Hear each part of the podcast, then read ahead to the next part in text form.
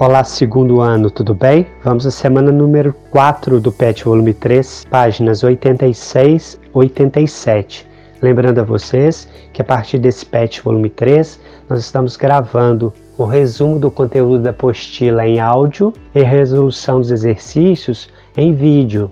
O link para acesso ao vídeo com resolução dos exercícios está na descrição desse podcast. Tema da nossa aula é espacialidade urbana. O objetivo é entender a estrutura complexa do espaço urbano. Pessoal, vamos pensar então cidades, o espaço urbano. Na apostila de vocês temos a definição do que é o processo de urbanização, aumento da população urbana e diminuição da população rural. Quando ocorre esse processo, nós dissemos que aquele espaço está se tornando urbanizado. Estamos tendo a formação de cidade. Pensando então a estrutura complexa do espaço urbano. Quais as consequências desse processo de urbanização? Nós temos cada vez mais, como nós já vimos em aulas anteriores, aqui no Brasil nós tivemos um intenso processo de urbanização a partir de meados do século passado, do século XX, sobretudo aí décadas de 1970, 1980, esse processo incentivado pela industrialização que ocorreu no Brasil nessa época, nós tivemos a formação de grandes aglomerados urbanos. Esses grandes aglomerados urbanos, esses aglomerados urbanos são atrativos para as pessoas por diversos fatores. Principalmente, como eu como já estudado em outras aulas, a concentração de serviços e comércio. Nesse processo de urbanização do Brasil, nós tivemos o surgimento das metrópoles. A apostila de vocês traz a definição aí do que é metrópole.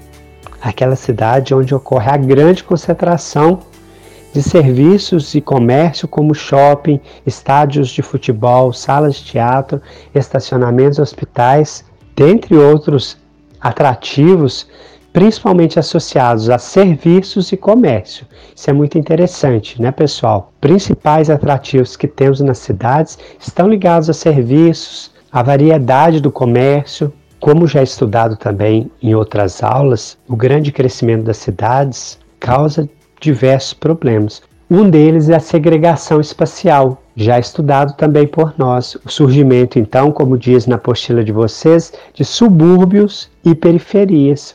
Por que, que ocorrem subúrbios e periferias? Devido à especulação imobiliária. Quanto mais perto desses serviços, destes comércios, o espaço vai ficando mais caro. É a lei da oferta e procura. Se mais pessoas querem morar perto do metrô, perto do shopping, perto do hospital, mais caro aquele espaço vai se tornar. Então, as pessoas que não conseguem pagar o preço vão morar mais longe, com o surgimento então das periferias e também dos subúrbios.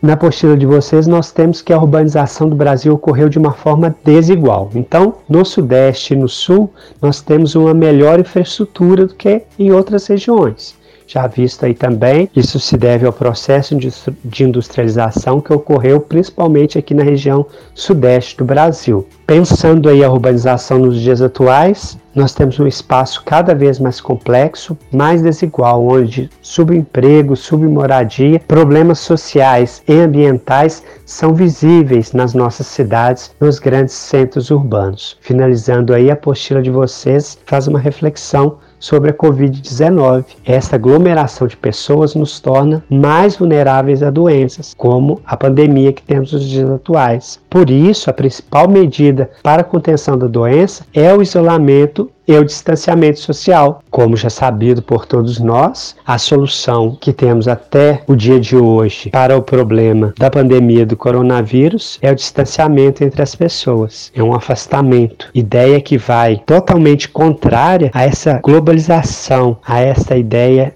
de aproximação que nós temos nos dias atuais. Conceitos esses que certamente precisarão ser repensados a partir dessa grave doença que vem causando aí sérios impactos na nossa vida, como você sabe, como estamos sentindo nos dias de hoje.